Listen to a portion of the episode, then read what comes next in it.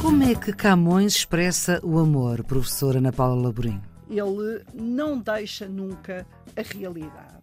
Esse amor físico intenso que assalta as entranhas. Uhum.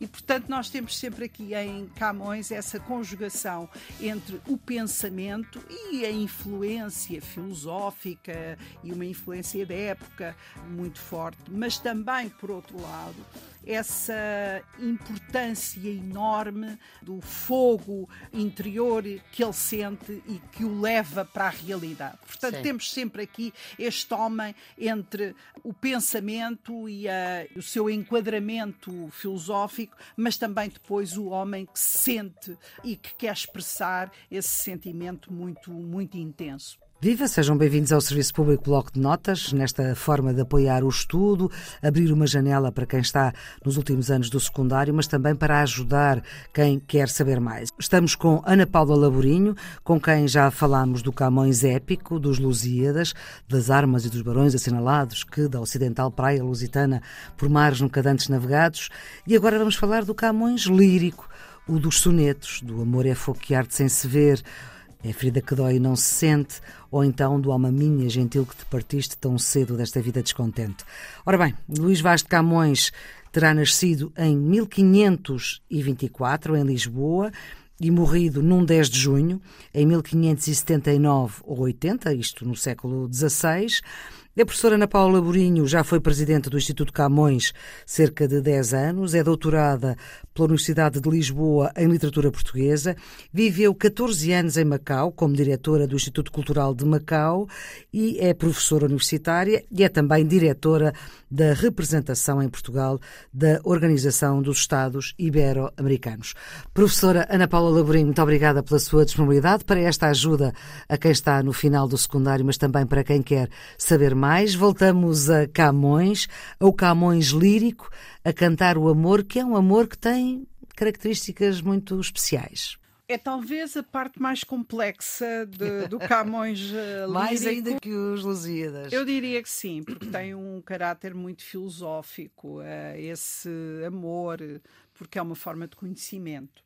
Esse amor platónico é também uma forma eh, de conhecer, eh, através dessa imagem que se projeta, hum. de, de conhecer o mundo e de, e de refletir sobre ele.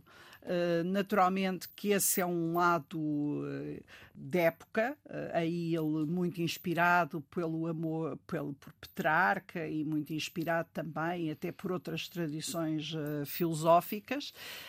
É um poeta italiano. Italiano. Século XIV. mas, mas em Camões, e é preciso dizer isso, e talvez seja o lado mais interessante também, embora naturalmente através desse amor petrarquista e também desse, desse amor que, que ele constrói como forma de conhecimento, que tem uma base filosófica, ele não deixa nunca a realidade esse amor físico intenso que assalta as entranhas. Uhum. E, portanto, nós temos sempre aqui em Camões essa conjugação entre o pensamento e a influência filosófica e uma influência da época muito forte, mas também, por outro lado, essa importância enorme do fogo uh, interior que, que, ele sente e que, e que o leva para a realidade. Portanto, Sim. temos sempre aqui este homem entre o pensamento e, a, e o seu tempo, o seu enquadramento filosófico,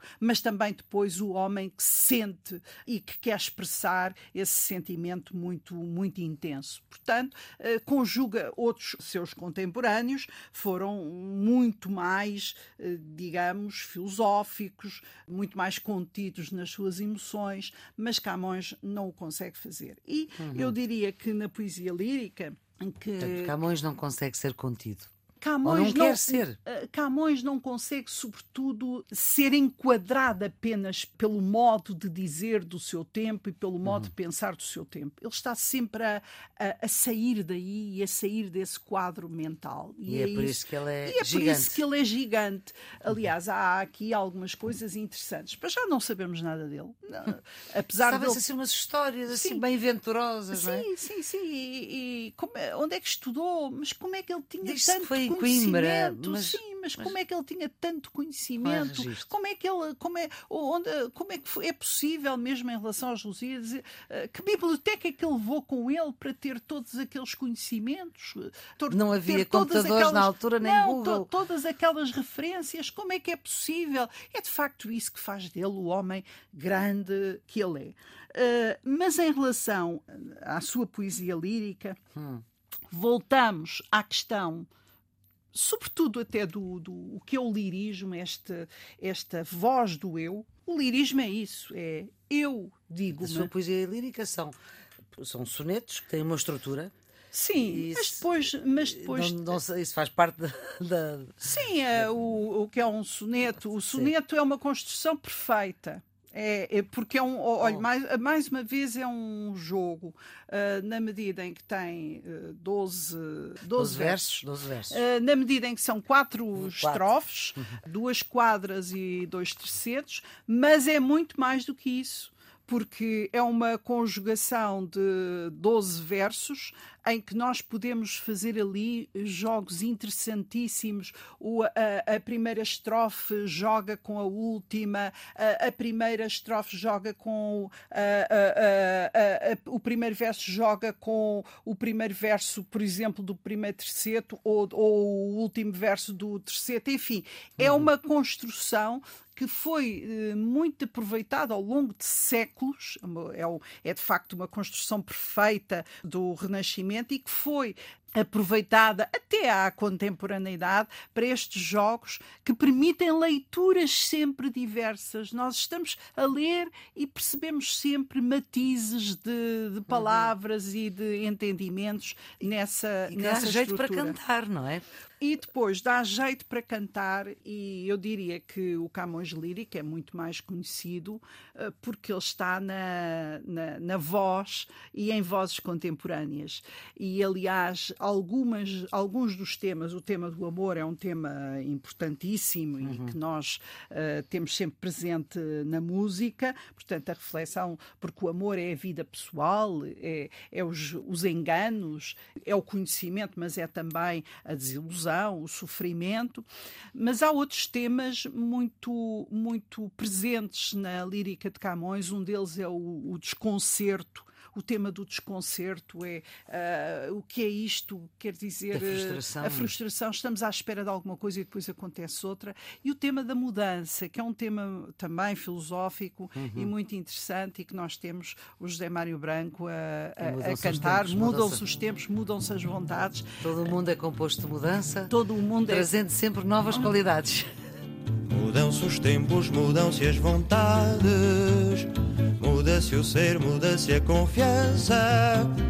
Todo mundo é composto de mudança, tomando sempre, tomando sempre novas qualidades. E se todo mundo é composto de mudança, troquemos as voltas que ainda o dia criança. Uh, e uh, agora que estamos na, no, no, centenário da, da, da, da Amália, a Amália cantou. Foi ela que o trouxe. É? Uh, foi ela, que, que, o, que o trouxe e que o recuperou, para, como diz, para o povo.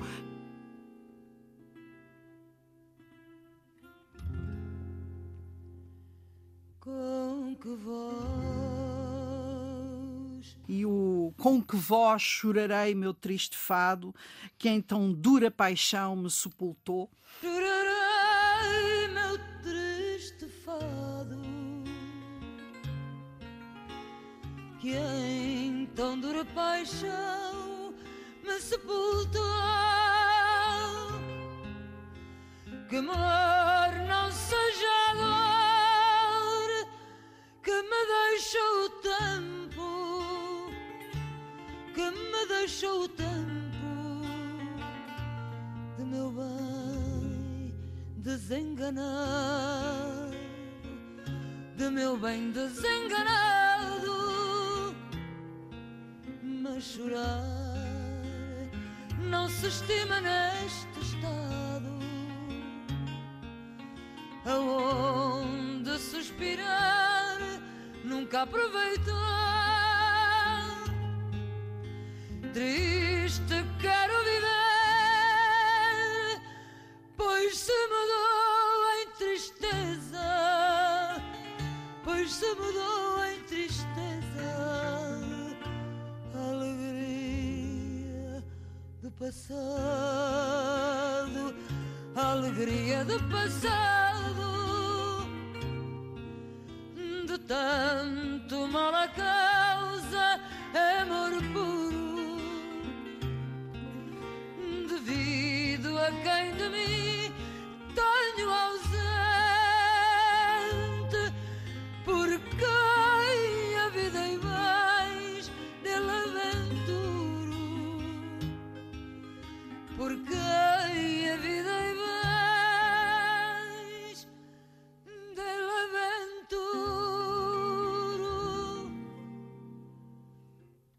que voz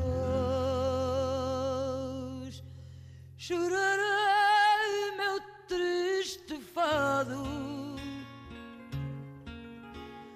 É um poema de, eh, de, de Camões, ahm, e depois, mais à frente, o poema diz: Assim a vida passe descontente ao som dos grilhões duros, que lástima o pé que sofre e sente. Por isso, eh, Amália traz eh, o poeta, eh, ele torna-se um poeta conhecido, Cantado. cantado, e eu acho que isso é, é extraordinário. Mas, de facto, o tema da, da paixão, o tema da mudança, o tema do desconcerto, tudo isso está muito presente nesta poesia lírica e, sobretudo, há aqui um aspecto que é interessante. É que eh, Camões não ficou apenas eh, pelas formas que eram as formas clássicas, aquelas que estavam a ser recuperadas, ou então o soneto, que é uma construção do humanismo e do renascimento, é uma construção poética do seu tempo e que ficou até os dias de hoje, mas vai também buscar poesia eh, mais atrás, as redondilhas, essa poesia com um caráter mais popular. Por isso, Camões, de facto, não hesita em tudo, em ir buscar tudo aquilo que, de que gosta e, e- e temos aqui um poeta que é um poeta que, eh, que tem todas estas dimensões, eh, a dimensão eh, do, do clássico, do, e dentro desse poeta clássico, muito conhecedor da antiguidade, muito conhecedor da filosofia do seu tempo, junta-se o homem que também do seu tempo, que ama, que sente, que expressa essa poesia, junta-se o militar que também foi lutar e que foi para o mundo. Por isso temos aqui eh, um homem de muitas facetas e, e penso que essa é a figura que nos interessa. Por outro lado, interessa-nos muito hum, que os alunos possam descobrir e, e- e, eh, esta voz do poeta, eh, que é uma voz eh, lírica, que também está presente eh, no, nos Lusíadas. Como disse, há fragmentos, e são esses que são pedidos, em que nós temos as reflexões do poeta, eh, em que ele deixa de contar a história e passa Falar a, a falar dele. E esta capacidade da linguagem servir para dizermos o que sentimos, o que pensamos, é o mais importante também para, para os alunos, porque eles vão ter que fazer constantemente estes exercícios. Não apenas agora, mas ao longo da sua vida. Interpretar e, por outro lado, expressar. Ao ler os eh, clássicos, ficamos melhor defendidos para compreender textos complexos, textos que não têm leituras lineares, textos que cada vez que lhes pegamos podem ter uma interpretação diferente. Isso vai-lhes acontecer ao longo de toda a vida. Quanto melhor eles conseguirem dominar os vários sentidos de um texto, melhor eles vão conseguir interpretar e responder aos desafios que lhes são colocados ao longo da vida. Muito obrigada, professora Ana Paula Laborinho, por esta forma como nos contou e nos cantou isto para ir à linguagem da época, este Camões lírico, este Camões que fala de amor. O Serviço Público Bloco de Notas está sempre disponível em podcast. A produção é de Ana Fernandes, os cuidados técnicos de Jorge Almeida. Tenham um bom dia.